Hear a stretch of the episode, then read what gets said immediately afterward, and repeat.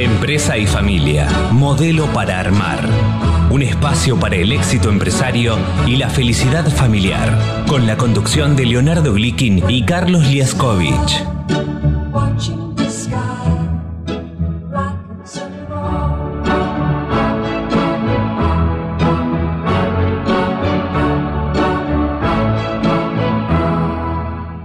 Buenos días, un nuevo programa de Empresa y Familia Modelo para Armar. Buen día, Carlos, un gusto estar aquí. Igualmente, Leonardo, y un gusto doble hoy, porque además de ser el conductor de este programa, vas a ser nuevamente entrevistado en este programa, en tu propio programa. Sí, para mí es un placer poder compartir algunas experiencias o algunas ideas que hemos desarrollado a lo largo del tiempo eh, hace 25 años yo escribí mi primer libro, Pensar la herencia, y desde entonces la mayor parte de mi vida profesional se ha dedicado a los temas que alguna vez un periodista designó temas de besos y de pesos. Aquellas cuestiones donde está en juego el patrimonio, pero también están en juego los afectos. Y entonces, bueno, poder compartir historias o a veces pensamientos, reflexiones respecto de esto, por un lado me gratifica y por otro lado realmente estoy convencido de que es muy bueno para quienes nos están escuchando. Es así, y tanto es así que creo que el tema que has elegido para eh, explicar hoy unifica besos y pesos eh, desde un lugar eh, que pocas veces es contemplado en la cultura argentina y que, sin embargo, puede tener un papel determinante en el destino del patrimonio y en la armonía familiar, que es, por supuesto, eh, la combinación de ejes que nosotros siempre insistimos desde el programa. Y este tema es nada menos que la planificación sucesoria, ¿verdad? Claro, tema que, si lo decimos de esa forma, muchas veces asusta. Por eso es que la primera convocatoria con mi libro fue Pensar la herencia. Y pensar la herencia en realidad es una forma de pensar un futuro en el cual no estaremos, pero con la convicción de que tenemos una serie de cuestiones que podemos resolver para el bienestar de nuestra familia en el futuro, pero también para el bienestar de nuestra familia en el presente y para la eh, consolidación de nuestro patrimonio y en algún momento para su mejor transmisión. Esto tiene, me parece, corregime, eh, algunos componentes que em, vos eh, siempre insistís y que en, el caso concreto de la planificación de, la sucesión, eh, se constituye en lo que eh, solé llamar los cuatro pilares, digamos, las cuatro bases fundamentales de lo que interviene en esta eh, planificación. Sí, fundamentalmente hablar de cuatro pilares significa poder entender el para qué de la planificación sucesoria, el para qué de pensar la herencia. Y en ese punto, lo primero desde mi, perspectiva es entender que nosotros, todos nosotros somos heredantes. Y esto significa que alguna vez vamos a ser heredados.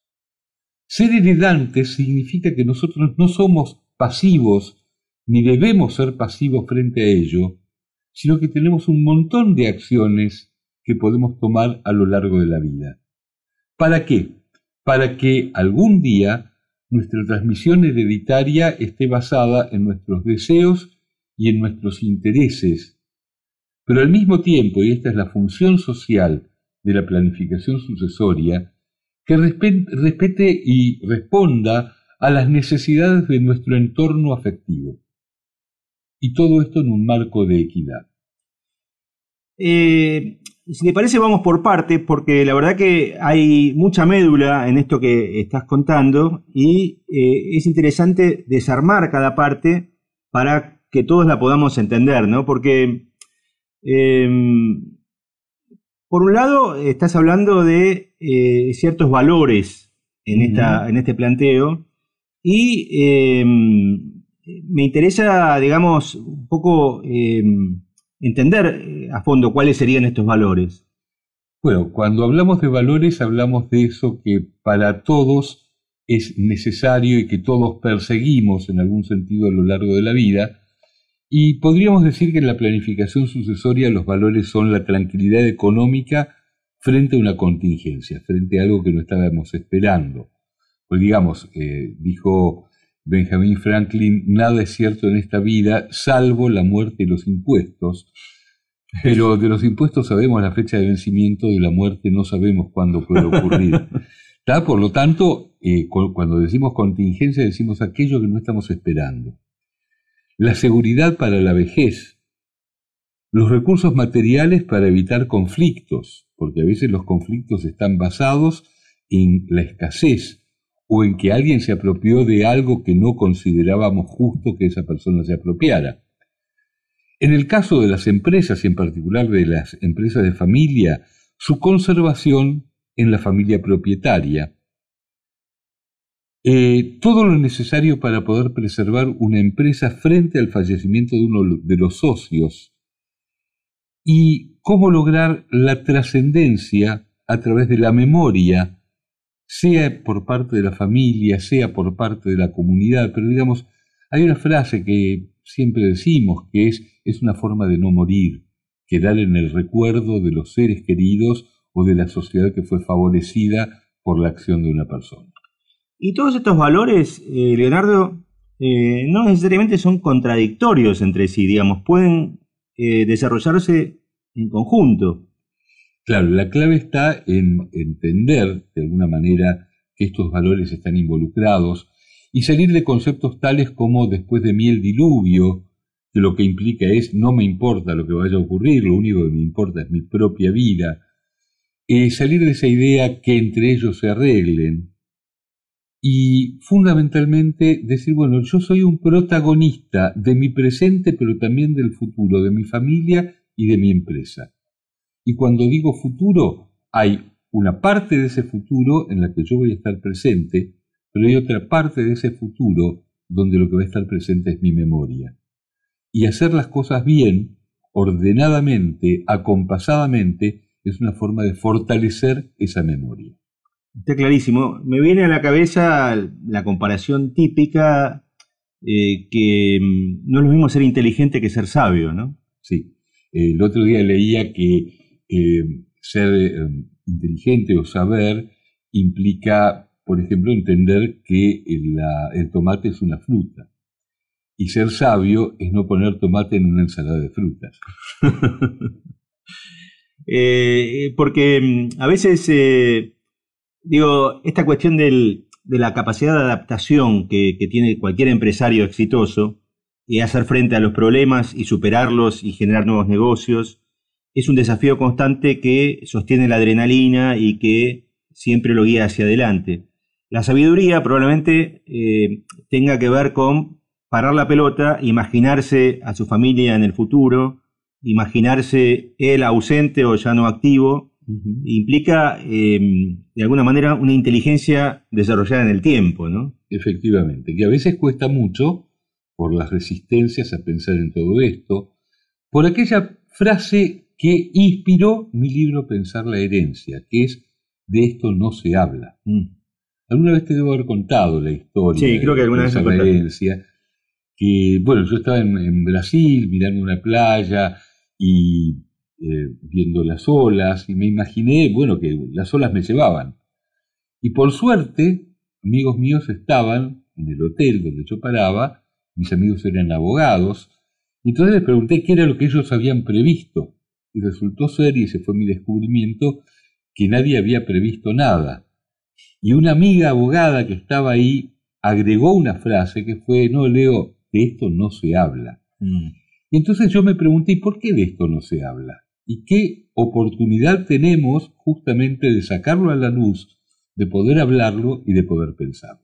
Sí, es eh, absolutamente pertinente porque lo primero que hay que hacer, me parece, eh, por supuesto con tu experiencia vos lo conocés mucho más, es quitarse este velo, quitarse este veto y eh, ponerse a conversar. Pero digo, Hablando de la planificación patrimonial en sí, digamos, más allá, digamos, una vez hablado los, los valores y, todo lo que lo, que lo rodea, em, vos estabas, eh, digamos, en tu planteo general hablando de estrategias también, ¿no?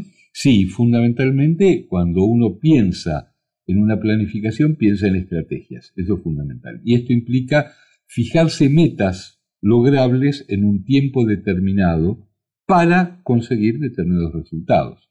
Entonces decimos en la planificación sucesoria, esas metas tienen que ver con la satisfacción de los propios deseos e intereses y el respeto a las necesidades del entorno afectivo, todo esto en un marco de equidad. Cuando digo equidad, esto significa no necesariamente igualdad, sino algo que resulte justo, algo que resulte en algunos casos sanador de las diferentes oportunidades que cada uno de nuestros seres queridos tuvo a lo largo de la vida.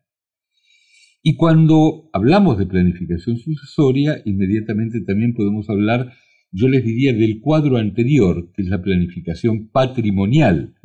O sea, sacamos del, del, juego y sacamos de escena esta condición de mortales que nos atraviesa a todos y pensamos específicamente en el patrimonio. Y respecto del patrimonio, hay decisiones que tienen que ver con la calidad de vida, como por ejemplo decidir dónde vivir, a qué edad retirarse, cómo preparar el retiro desde el punto de vista económico, cómo preparar el retiro desde el punto de vista de la administración del tiempo, cómo evitar responsabilidades frente a acreedores indeseados. Bueno, todo esto tiene que ver con la planificación patrimonial. Hay eh, un plano que también me imagino que es muy importante, eh, que es el tema de la pareja en la planificación patrimonial. Eh, claro, porque una de las grandes decisiones que una persona toma a lo largo de la vida es si se va a casar, si no se va a casar, si va a convivir. Luego de casarse, si decide continuar con el matrimonio o si se va a separar. El régimen de bienes para el matrimonio, si el régimen de bienes va a ser el tradicional que todos conocemos de sociedad conyugal o va a ser un régimen de separación de bienes. Aquí apelo a tu condición permanente de abogado, más allá de que ya no estés en el ejercicio activo. Eh, digo, no es que la legislación argentina prohíbe algo diferente respecto de la relación matrimonial que eh, lo que establece la ley. Se puede establecer acuerdos específicos. Eh, la ley permite actualmente desde 2015 acuerdos específicos, pero yo les diría, para ser gráfico, que la ley nos permite elegir entre ir a retiro o ir a constitución, no nos permite ir a cualquier lado. Es decir, es una ley donde se amplió el campo de lo que las personas podían decidir, pero se amplió de una manera limitada, lo cual es una paradoja en algún sentido, porque lo que se quería hacer era volver a tornar el matrimonio en algo atractivo, pero en definitiva no termina siendo en muchos casos tan atractivo como es la convivencia sin matrimonio, que da muchas más libertades. Claro. Con lo cual, esto es un punto interesante para, para plantear eh, desde el punto de vista de la planificación del patrimonio desde la pareja, digamos. ¿no? Bueno, por supuesto está también el factor de los hijos, ¿no? En esta cuestión de pareja, digamos. Se acuerda... Los tuyos, los míos, los nuestros. Eh, hay muchas cuestiones relativas a la cuestión hijos eh, actualmente, desde el año 1987, los hijos matrimoniales tienen los mismos derechos hereditarios que los hijos no matrimoniales. Esto es algo muy significativo. Antes los matrimoniales heredaban el doble que los no matrimoniales. Y también ocurre eh, actualmente que muchas veces los hijos no matrimoniales, fruto de una convivencia, por ejemplo, son los que terminan viviendo con los padres en tanto que los hijos matrimoniales quedan con alguno de los dos después de una separación. Y entonces se da la paradoja de que los hijos, eh, los últimos hijos, los más chicos, muchas veces tienen un acceso más directo al patrimonio que los hijos más grandes. Entonces, alguna vez yo titulé la fotografía que se daba bajo el nombre de príncipes a mendigos. Porque en el viejo sistema, antes de la reforma del Código Civil y la igualación de hijos matrimoniales y extramatrimoniales, los hijos matrimoniales eran aquellos por los cuales velaba la justicia. Y los extramatrimoniales eran un poco menos que parias. Claro, en ese caso los príncipes eran los matrimoniales y los mendigos los otros. Tal cual. Y cuando se igualan los derechos, de pronto ocurre que los hijos extramatrimoniales, muchas veces fruto de la actual relación de pareja, tienen mucho más acceso a la información y oportunidades laborales, por ejemplo, que los hijos de matrimonios anteriores. Está claro. Em, y también, por supuesto, en el caso de los hijos, está las decisiones sobre la educación y sobre la orientación religiosa, ¿no? Efectivamente, y esto es parte de las falencias del Código Civil y Comercial, porque todo eso no se puede establecer en pactos prenupciales ni en pactos nupciales. Lo único que se puede elegir es si el régimen va a ser un régimen de sociedad conjugal o de separación de bienes. Pero todas estas cuestiones tan trascendentes para una pareja sí la pueden definir a través de un protocolo familiar, un protocolo eh, de pareja, pero no tienen valor legal. Son solamente un indicio respecto de lo acordado por las partes. Y mencionaste el protocolo y por supuesto lo que surge de inmediato es eh, la, planificación, la, planificación patrimonial, eh, pero ya respecto de las relaciones empresariales, ¿no? Por eso decía, a veces el protocolo es un protocolo empresario familiar que tiene que ver con una familia que tiene una empresa, y en casos mucho más restringidos, porque el tema no está de moda, el protocolo exclusivamente familiar, donde una pareja decide cuestiones tan relevantes para su vida futura como es pautas para la educación de los hijos, el tema de la educación religiosa, temas a veces de ideología, lugar donde van a vivir como familia. Como decía, son todas cuestiones que no tienen un estricto valor legal, pero que sí sirven en personas honorables como para que cada cual tenga un registro de lo que en algún momento acordaron. Está claro.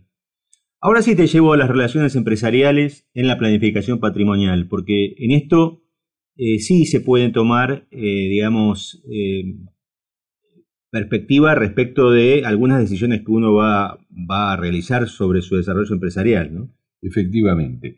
Por eso cuando hablábamos, vuelvo al comienzo de nuestra charla, cuando hablábamos de los pilares de la planificación sucesoria, bueno, justamente esto es una elaboración mía para poder entender el tema y lo que yo destaco es que hay cuatro pilares.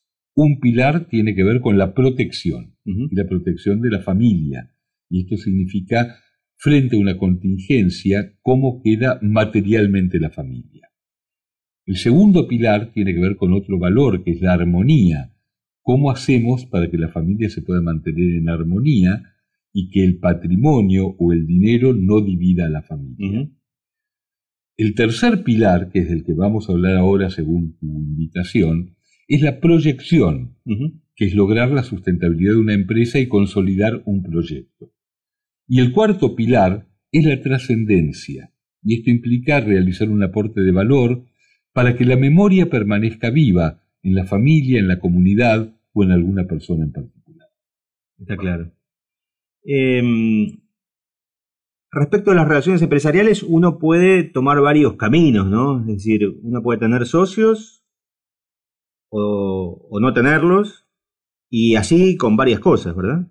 Es muy interesante porque hay personas que no se conciben empresarialmente sin socios, a veces socios no familiares y otras veces socios familiares, por ejemplo los hermanos. Y hay otras personas que no se conciben teniendo socios. Mm. ¿Alguno de ellos tiene razón? No. Lo importante es cómo vive cada uno la oportunidad de vivir en una sociedad. Entonces, la sociedad es lo más adecuado para algunos y la sociedad es lo menos indicado para otros. Pero cada cosa tiene sus reglas. Si queremos tener socios, tenemos que tener reglas para que esa sociedad sea sustentable y en caso de que las cosas no funcionen, puedan terminar de la mejor manera, que no se lleven puesta a la empresa o al patrimonio de los socios. Y por el contrario, si no queremos tener socios, tenemos que ser muy cuidadosos en los mecanismos que vamos a utilizar para lograrlo.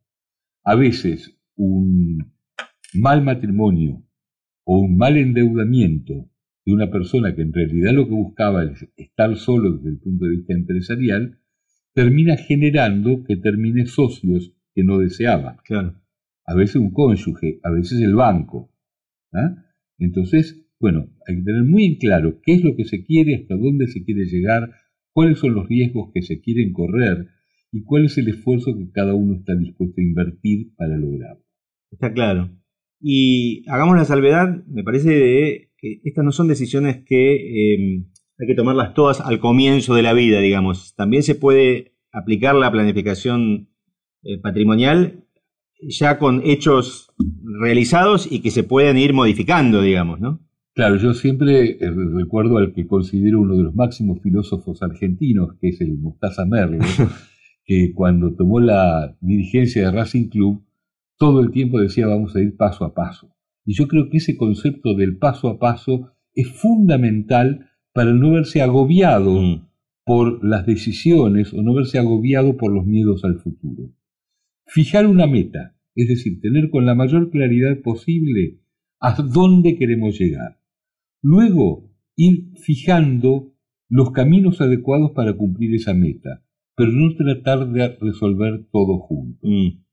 Si es posible, un plan estratégico general, pero luego pensar en cada meta cada vez y pensar en los pasos relacionados con esa meta sin que eh, la magnitud de la obra nos termine agobiando. Está claro. Em, Vos tenés una frase que es eh, como muy mandante, que es el interés del cliente primero. ¿Cómo se vincula esto con la planificación patrimonial y sucesoria? Bueno, yo aprendí esa frase en mis sucesivos seminarios en la Financial Planning Association en Estados Unidos y efectivamente ese es el principio básico del planteamiento de la planificación financiera personal Ustedes saben que en Estados Unidos la planificación financiera personal es abarcativa de todo esto que nosotros estamos hablando, de la planificación sucesoria, de la planificación patrimonial. ¿Por qué? Porque en la civilización anglosajona, en realidad todo se eh, resume en una cuestión de dinero. Por eso la palabra financiero no genera eh, las resistencias que genera, por ejemplo, en la Argentina. Por lo tanto, digamos, la planificación financiera personal es una disciplina en la cual se atiende a todas las necesidades materiales y hasta espirituales de la persona. Por eso existe un Life Financial Planning o Financial Life Planning que tiene que ver con la calidad de vida de las personas y justamente el principio básico unificador de todas estas disciplinas es ese, es decir, que los consultores, los asesores, los profesionales ligados a dar servicio a los clientes tienen como principio unificador el interés del cliente primero. Y esto se diferencia del concepto de el cliente siempre tiene razón. No, no, no. No es que el cliente tiene razón. O no es que estamos para hacer lo que el cliente nos pide.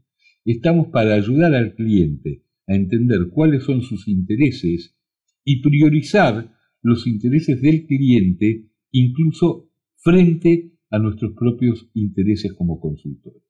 Está clarísimo. Eh, a, propósito de esto, eh, insistís también en que hay diferentes profesionales involucrados, no es eh, unilateral el planteo, ¿no? Sí, por definición, todas estas prácticas, la planificación sucesoria, la consultoría en empresa familiar, los temas que tienen que ver con la salida de un empresario, eso que nosotros llamamos exiting o exit planning, son disciplinas transdisciplinarias, es decir, que se practican con la conjunción del saber de diferentes profesionales. Podemos mencionar abogados, contadores, escribanos, psicólogos, profesionales del área de las finanzas, profesionales del área de seguros, licenciados en administración, todos los cuales tienen que tener como principio ético unificador el interés del cliente primero, y lo deseable es que tengan una formación en conjunto para poder hablar de lo mismo, para no generar una torre de Babel. Resulta que desde su profesión individual, cada uno de estos profesionales tiene sus propios valores y sus propios objetivos. Cuando trabajamos en conjunto un tema que tiene que ver, como les decía, con exit planning, con planificación sucesoria o con planificación de la empresa familiar, esos valores de cada profesional tienen que ponerse en función del objetivo planteado por ese cliente para lograr ese objetivo. Está clarísimo. Eh, ¿Podemos ir a los instrumentos para la planificación sucesoria? Sí, cómo no. Porque creo que ahí hay una, una, ancla muy importante para visualizarlo ya más concretamente. Voy a decir el primer instrumento y seguramente alguno, voy a usar una palabra vieja, algún radio escucha, cuando diga esto se va a sorprender porque mucha gente cree que esto en la Argentina está prohibido. Ese primer instrumento, que es el instrumento principalísimo de la planificación sucesoria, es el testamento.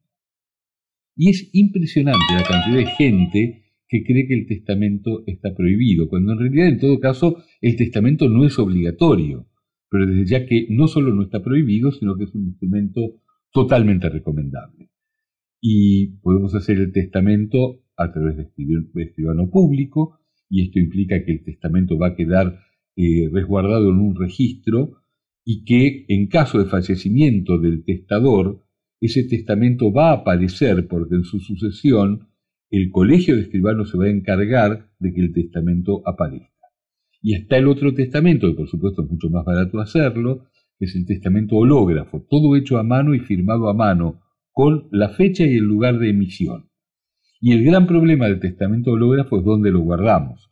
En la ciudad de Buenos Aires se puede guardar en el registro de instrumentos privados del Colegio Público de Abogados. Pero lo cierto es que muchas veces la gente guarda el testamento en su casa y por la ley de Murphy el mismo día que lo asaltaron y lo mataron, también se llevaron el testamento. Entonces, lo mejor que puede ocurrir es que el testamento quede a buen resguardo. Luego tenemos la donación, y hoy la donación tiene un valor diferente por una reforma del Código Civil y Comercial de fines del 2020. Eh, digamos que las donaciones tienen mucha más firmeza de la que tenían hasta ese momento. Los fideicomisos, instrumentos de los que se habla mucho más de lo que se practica, pero que son realmente muy importantes a la hora de proteger a una persona con discapacidad, a la hora de proteger a una persona muy mayor, o cuando queremos de alguna manera proteger un patrimonio frente a cierto tipo de conflictos de resultado incierto. Las sociedades, mucha gente lo que hace es armar sociedades para poner su patrimonio dentro de ellas en esos casos la recomendación es analizar muy a fondo el impacto impositivo, porque a veces puede terminar siendo eh, muy caro ese resguardo que se busca a través de sociedades, o sea que la recomendación es consultar con expertos y muchos instrumentos financieros, algunos en la Argentina, otros en el exterior, y entre esos instrumentos tenemos las inversiones y también las, but not least, los seguros personales. Sobre esto, eh, justamente te quería consultar especialmente porque, eh, volviendo al comienzo, de esto no se habla. Es decir, la cultura del de esto no se habla impacta directamente sobre los seguros personales. Eh, sacar un seguro para que para el momento en que me muera, yo no lo voy a sacar porque yo no me voy a morir. Ese es lo que está implícito. Y sin embargo es fundamental, ¿verdad? Sí, sí. Bueno, voy a contar una, historia de un seguro que realmente necesitaban unos socios. Hay un seguro muy particular que se llama Seguro de Continuidad de Empresario, Buy and Sell Agreement. Es un instrumento que viene de la cultura anglosajona, pero que fundamentalmente lo que hace es establecer que en caso de fallecimiento de uno de los socios en una sociedad, su parte va a ser recibida por el socio sobreviviente y la familia del socio fallecido va a recibir una cantidad de dinero proveniente muchas veces de un seguro de vida. Ahora, cuando digo proveniente de un seguro de vida, esto efectivamente se suele practicar así, íntegramente, en Estados Unidos, pero en la Argentina no es tan fácil porque resulta que es muy caro o por lo menos es muy difícil de abordar por un empresario argentino. Por eso es que nuestra recomendación a los asesores de seguros de vida es que propongan una cobertura del 20 o el 30% del valor de la parte de cada socio y en todo caso que el resto lo puede ir pagando el socio en cuotas a lo largo de los años. Pero bueno, una vez yo asistía al intento de un asesor de seguros de venderle este seguro a un empresario cordobés y cuando le dijo cuánto le iba a costar, el empresario dijo, por esa plata prefiero no morir. no, claro, este, Lo que pasa es que a uno se le escapa la importancia y, la, justamente las consecuencias del no sacar el seguro. es decir, en general tiende a no, a no mirar los las pérdidas que no ocurren. Pero en este caso nunca mejor que, que, mirarlas. Efectivamente, digamos que no vamos a poder contar la historia de nuestro arrepentimiento. O sea, si esto sale mal, no lo vamos a poder contar. Como eh, resumen, ¿te parece volver a los principios como para terminar de cerrar el, digamos, los pilares, ¿no? Y que queden claros en nuestra, en nuestra audiencia. La protección, y cuando hablamos de protección, probablemente el seguro de vida sea el instrumento principal. La armonía, y esto significa testear cómo está la situación en la familia, si alguien se ha sentido dañado por algo, si hay conflictos actuales o potenciales si dos o más personas quieren ocupar un mismo lugar, sea de liderazgo o un lugar práctico en la empresa. Los temas que tienen que ver con la proyección, y esto implica con la continuidad de la empresa y la continuidad de nuestros proyectos, y la trascendencia, que significa poder dejar una huella en este mundo. Está clarísimo. Bueno, Leonardo, la verdad que ha sido una clase completa eh, sobre mm, planificación sucesoria y eh, lo primero que voy a hacer después del programa es eh, hablar con un asesor de seguro, me parece. bueno, yo a quien quiera profundizar en el tema le recomiendo mi libro Pensar la herencia, que hoy lo tenemos como ebook, lo pueden conseguir en cualquier plataforma de ebook y está actualizado. Hicimos una actualización el año pasado cuando se cumplieron 25 años del libro como anécdota, eh, la actualización tiene dos grandes aspectos. Uno tiene que ver con que hoy tenemos una ley diferente de la que teníamos en 1995. Y otra con determinadas costumbres. Por ejemplo, en un capítulo del libro yo cuento el ejemplo de cuando uno se va a comprar un traje. Y por supuesto en la versión actualizada esa anécdota está suprimida porque hoy me parece que nadie se va a comprar un traje. Correcto. Buenísimo. Bueno, eh, muchas gracias, eh, Leonardo, por esta eh, excelente clase que nos has dado de planificación sucesoria. Y después del bloque musical que tenemos ahora, que es nada menos que Astor Piazzolla y su verano porteño, para homenajear los 100 años del nacimiento del gran Astor Piazzolla y despedir a nuestro verano porteño, vamos a tener a una gran profesional recursos humanos, Marcela Zuris.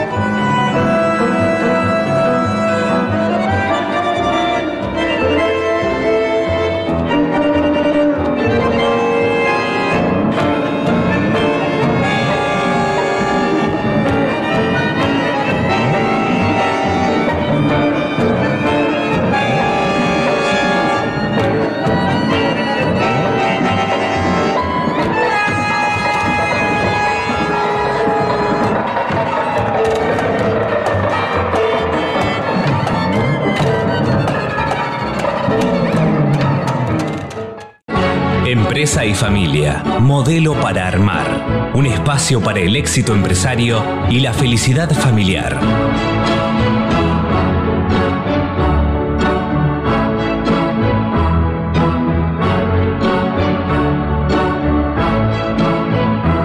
Bueno, segunda parte, Leonardo, de nuestro programa de hoy.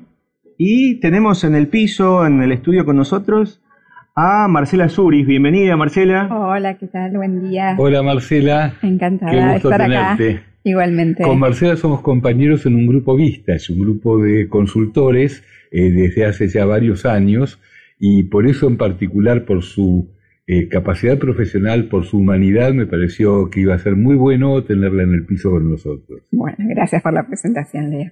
Un gusto, ¿eh? Bueno, igualmente, Marcela, eh, vos sos psicóloga. Y eh, te has especializado en evaluación de personal. Exacto. Eh, y nos interesaría eh, una suerte de, eh, digamos, de, de- de una especie de clase o de orientación sobre un instrumento muy puntual eh, que es el test psicotécnico, ¿no? Sí. Eh, siempre me acuerdo, valga esto como una introducción un poco en broma, eh, la caracterización que hizo eh, el presidente sobre un funcionario, un ex funcionario de otro gobierno que decía que no estaba capa- no, no podía ni pasar un test, un test preocupacional, digamos.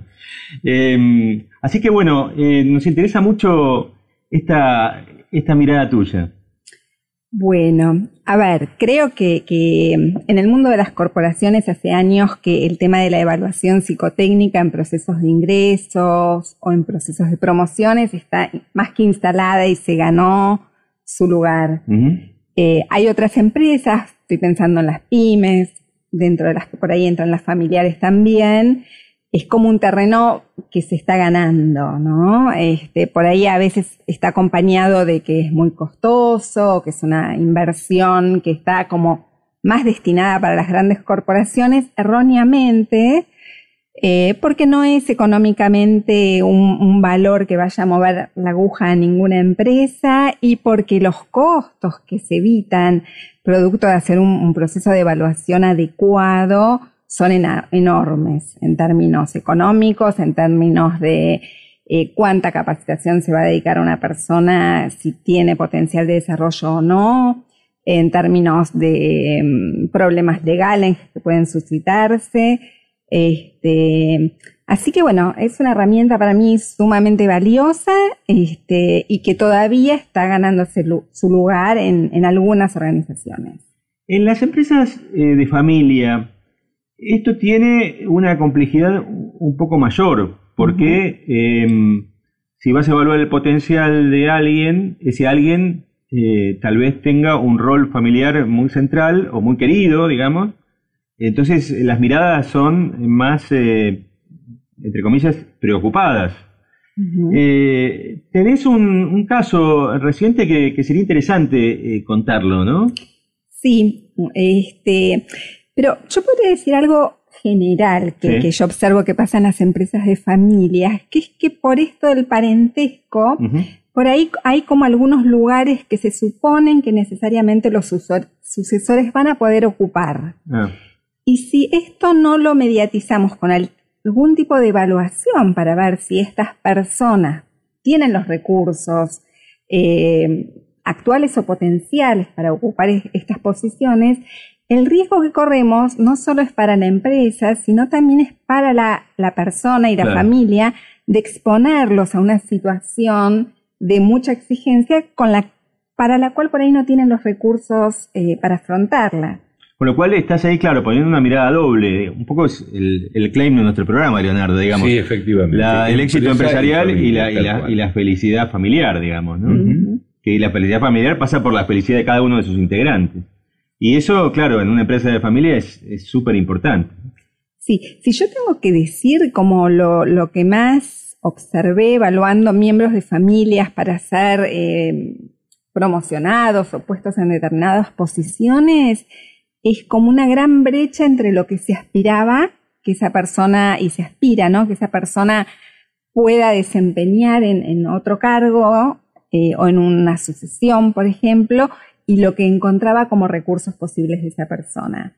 Con lo cual lo que encontraba normalmente es una persona con mucha presión encima, de mucha exigencia familiar, este, a ocupar determinadas funciones y roles, una persona donde por ahí no se había detenido a pensar qué le interesaba para su desarrollo porque su lugar ya estaba predeterminado dentro de, la organización y de, esa organización familiar en particular. Y con un padre probablemente muy potente y muy difícil de igualar, ¿no? Exactamente, lo que genera de por sí eh, distintas cuestiones, ¿no? Porque cuando hay un padre muy, muy potente, digamos, las personas pueden reaccionar de distintas formas, digamos, eh, por ahí pueden identificarse, por ahí mm, pueden ir por la contraria, por ahí es un padre que estuvo muy ausente familiarmente y entonces la persona está eh, con su estructura psíquica no tan estable o no tan bien constituida por ahí como para, para poder ocupar un puesto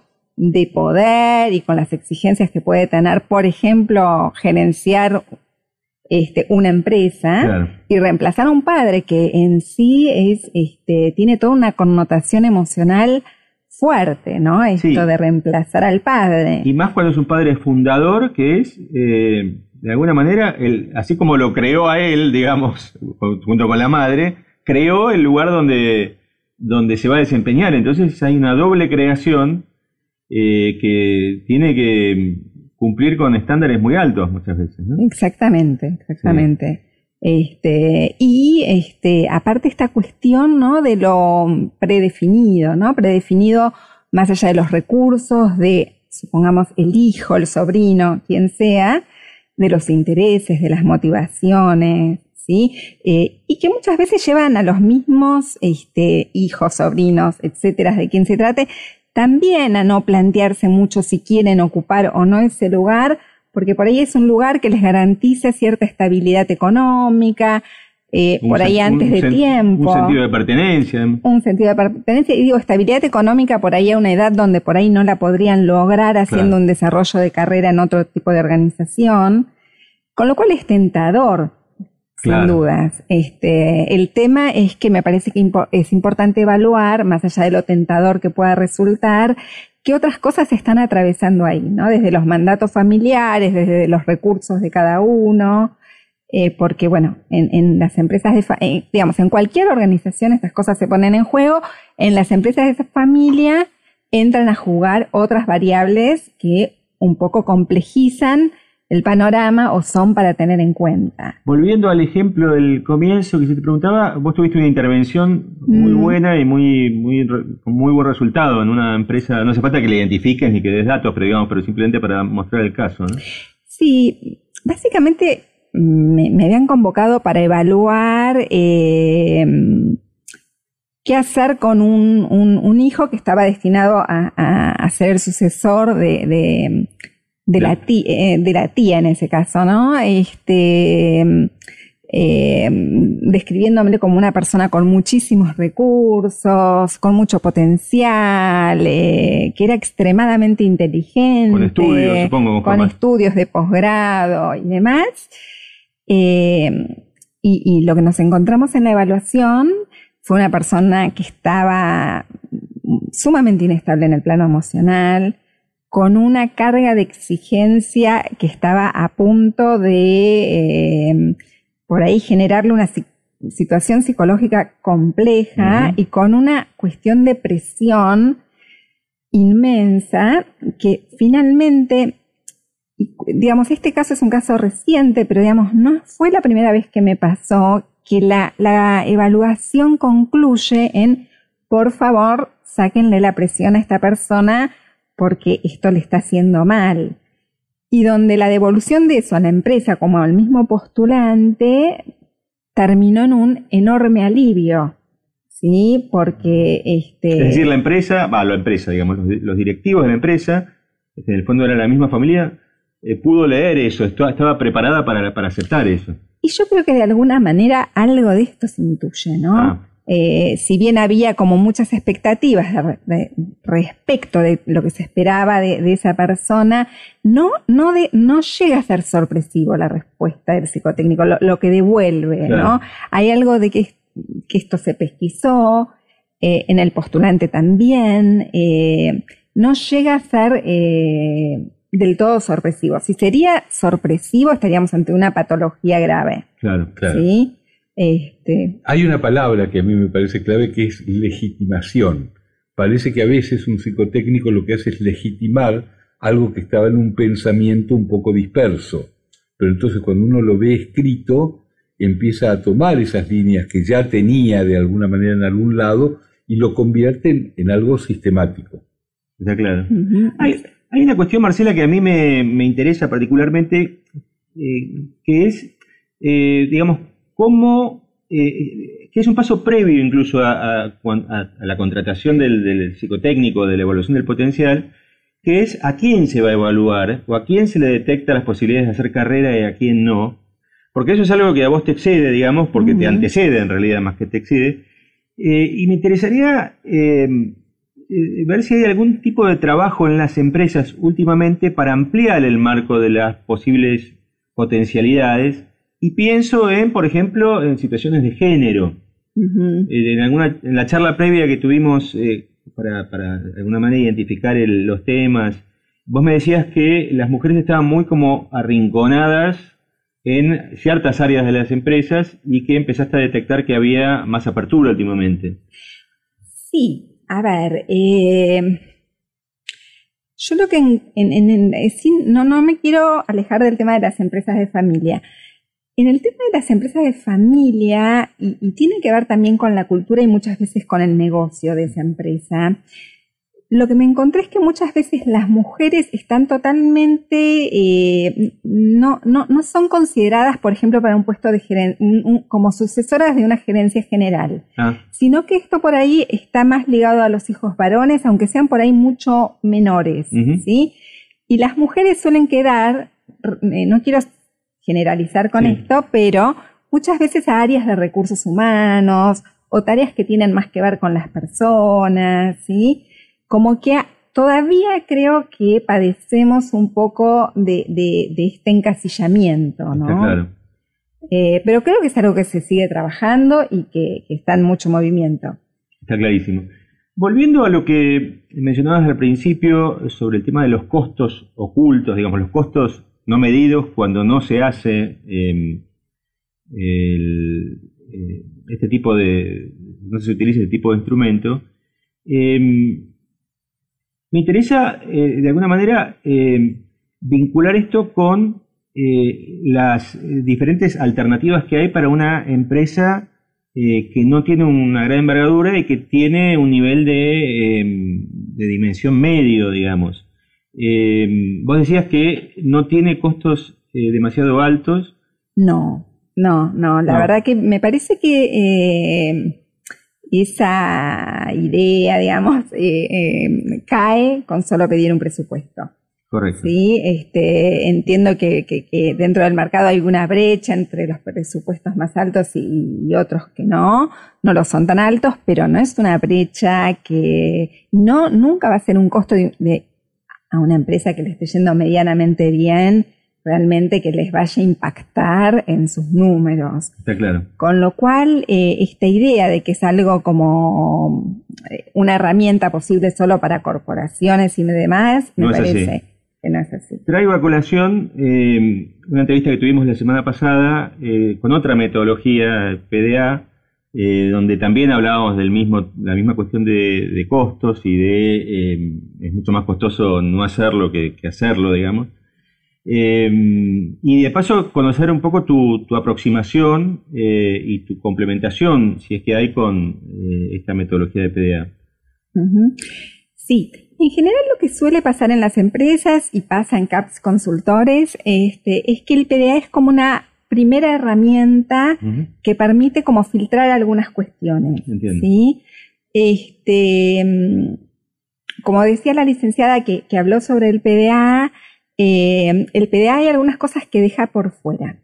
Yo creo que lo que deja por dentro es lo que la persona conoce de sí misma, lo que cree que los otros opinan de sí misma y deja por fuera cuestiones que las personas no sabemos de nosotros mismos, porque hay como toda una vertiente de nosotros que, que va más allá de, lo voy a decir por ahí en términos más psicológicos, pero es cuando el yo habla, ¿no? Yo hablo de mí mismo o yo hablo de lo que los otros dicen de mí. Eh, creo que el PDA, eh, con todo lo, bueno que tiene como herramienta, tiene como una limitación que tiene que ver con esto, ¿no? Con eh, que, está como dentro de lo que la persona conoce de sí o supone que los otros piensan de sí. Nosotros por ahí con, las herramientas que manejamos, buscamos por ahí ir un poco a eso que la persona no sabe de sí mismo, ¿sí? Este, cómo es la estructura de personalidad. O sea, me interesa este, decir si, por ejemplo, una persona es impulsiva o es impaciente, eh, eso que, tiene de fondo, ¿no? Eh, esto tiene que ver con una estructura personal lábil, incapaz de, por ejemplo, tener un mínimo manejo de, de los afectos, de los impulsos, o tenemos una persona con una estructura de personalidad bien estructurada y eh, algunas reacciones que ocasionalmente pueden tener este carisma impaciente o más ansioso o más impulsivo. Está claro.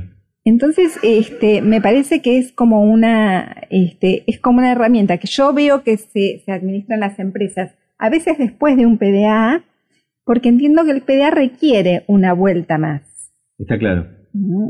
Mencionabas también un fenómeno que estás detectando que es eh, profesionales que se postulan desde corporaciones a pymes y que esto eh, a veces es eh, subestimado o ni siquiera mirado por, por, algunas pymes, algunas empresas no tan pymes, digamos, medianas en el sentido este, de, dimensión, y que es, un, es una, una tendencia que a vos te, resultaba llamativa e interesante, ¿no? Sí, me, resulta llamativa hace varios años. Em, y me parece que, está bueno advertirla o comentarla en el punto de que las eh, empresas por ahí familiares o pymes no dejen de, digamos, no desestimen currículums cuando llega un currículum de alguien que viene de una corporación, porque muchas veces la, trayectoria de los postulantes eh, a través de una corporación tiene que ver con hacer carrera, currículum, o como lo querramos llamar. Claro, juntar, juntar marcas de prestigio en el currículum, digamos. Pero hay un momento donde esa carrera, eh, en algunos casos, en algunos postulantes, necesita o empieza a sentirse acotada en las grandes corporaciones y empieza a buscar mayor proyección, ¿sí? mayor llegada, mayor impacto con sus, con sus eh, opiniones, con sus ideas, con sus decisiones. Y la posibilidad de trabajar en una pyme, en una empresa familiar, a veces da llegada en forma directa a quien toma las decisiones. ¿sí? Entonces nos encontramos, para poner un ejemplo, alguien que hacía eh, procesos de selección para jóvenes profesionales dentro de una empresa inmensa, a la posibilidad de circular o, pasarse a una empresa con una estructura más chica, pero ser generalista de recursos humanos y ocuparse de las políticas de recursos humanos de esa empresa este, y, e ir intercambiando ideas con el dueño en forma directa. Sí, está claro. o, el ingeniero de alimentos en Nestlé que se encargaba de la subárea de fabricación de Exactamente. y de repente tiene una línea completa a cargo y tiene la producción de la mitad de la fábrica de una empresa de familia. Tal cual, o sea, como que tiene que ver con eh, que a veces hay, hay instancias donde las personas como que dejan de de estar tan preocupados a veces por esta cuestión curricular o, de armar como un, esto, ¿no? Una trayectoria pintoresca, porque muchas veces lo que pasa también es que eso va en detrimento de hasta de cuestiones salariales, ¿no? Hay, hay más de una empresas grandes, conocidas, que, que a la gente por ahí le enorgullece decir que trabaja ahí, y que cuando uno averigua cuánto le están pagando en relación a la exigencia está totalmente desfasado una cosa con la otra. Pero tiene el currículum, digamos, tiene el apellido. me quedo pensando en el, en el dueño, digamos, de una empresa y dice, acá se postula este ingeniero de alimentos de Nestlé. Exacto. Me va a tomar como un ave de paso, digamos. Y, y por ahí no. Justamente eh, lo que quiere es, y además me parece que te doy pie en ese sentido, un, psicotécnico eh, puede justamente detectar si hay una cosa de improvisación o de simplemente eh, hacer un salto a otro lado o realmente hay una cosa de más compromiso de búsqueda de, de otra proyección ¿no? a través de, ese test. Sí, en general eso sale, digamos, es como una pregunta obligada cuando uno recibe a un postulante y ve, dice, ¿no? Como ve su currículum y dice, viene de trabajar acá, ¿qué hace postulándose para esta? Con lo cual es una pregunta un tema que se aborda enseguida en el psicotécnico en la entrevista, digamos. Este, y en general los argumentos que encontramos de parte de los postulantes tienen que ver con esto. Necesito este, desplegarme. Desplegarme, tal cual. Claro. Ya como que no, no, no doy más acá, estoy ganando muy poco, esto me lleva a resignar mucho de mi vida personal, porque son empresas muchas veces dicen picaderos de carne, ¿no? En términos de la que exigencia es bestial. Este, y entonces están a la búsqueda de otra cosa. Claro, claro, sí, sí. Sí, está clarísimo y, es una buena señal para quienes nos escuchen eh, sobre abrir los ojos a, estas posibilidades, ¿no? A gente que se postule eh, realmente desde lugares eh, o desde empresas muy, muy grandes respecto del, de, la, empresa familiar. Sí, con todo lo que van a tener para aportar, porque seguramente vienen de experiencias de, trabajar con cuestiones mucho más profesionalizadas, con lo cual el aporte que van a hacer a una empresa de una estructura más chica o familiar es inmenso respecto de si se está pensando en profesional, profesionalizar. Eh, a veces hay que tomar en cuenta exactamente que si no se está pensando en profesionalizar y hay personalidades muy fuertes que no tienen resueltos los temas de poder, lo único que va a generar esa persona va a ser malestar y conflicto. Entonces hay que graduarlo de alguna manera para que el remedio no sea peor que la enfermedad. Sí, está claro. Sí, sí, es verdad. Sí, sí, porque a veces si no, este, se toma como un, pedacito de algo que tiene que en realidad modificarse mucho más ampliamente. Efectivamente. Y en ese sentido voy a agregar una cosa. En general, cuando, de mi experiencia de evaluar eh, postulantes para grandes corporaciones, si uno lee la descripción del puesto, es muchísimo más acotada a cuando viene una, descripción del puesto de la mano, por ejemplo, de una empresa familiar o de una pyme, donde nos cuentan la cultura, lo que está pasando, lo que tenemos que tener en cuenta. Eh, una pyme es eh, control de gestión, ¿no? Esa es la descripción del puesto, ¿no? Este, y la realidad es que al momento de evaluar es importante, digamos, para que la evaluación sea asertiva, eh, tener en cuenta en qué cultura y en qué marco esa persona se va a incorporar, más allá de los recursos con que cuenta. Sí, está clarísimo. Bien. Bueno, Marcela, muy interesante. Muchas gracias por todo lo que has compartido con nosotros. Y bueno, contanos un poco cómo se llama tu consultora y cómo te pueden ubicar. Bueno, mi consultora se llama Psicotécnicos.net, es una consultora que hace más de 20, 25 años que estamos en el mercado, conformada por psicólogos, porque nos dedicamos puntualmente a, esto que tiene que ver con la evaluación psicológica en procesos de, elección, de ingreso, de promoción. Y hace años este, empezamos a trabajar muy fuertemente interdisciplinariamente con grafólogos, este, con lo cual las producciones que salen de la consultora es el interjuego de estas dos grandes herramientas. Perfecto. Bueno, mil gracias por habernos visitado aquí en el estudio y más adelante eh, te comprometemos también para una nueva entrevista em, para profundizar en algunos de estos temas que son siempre em, muy valiosos para, para, quienes nos escuchan. No, gracias a ustedes. Bueno, estuvimos conversando con Marcela Zuris, em, especialista en evaluación de personal y que nos visitó aquí en nuestro programa en el día de hoy. Exacto. Bueno, y está terminando el programa. Quiero invitar nuevamente al público a que nos encuentre en www.empresayfamiliaradio.com, que nos escriban a producción arroba empresayfamiliaradio.com o que se contacten por WhatsApp a más 54 911 5857 4717. Así es, y nos estamos viendo entonces y escuchando el próximo sábado. El próximo sábado y en la columna también del jueves a las 15 horas en Radio Perfil. Hasta el sábado. Hasta el sábado. Esto fue Empresa y Familia, modelo para armar. Un espacio para el éxito empresario y la felicidad familiar.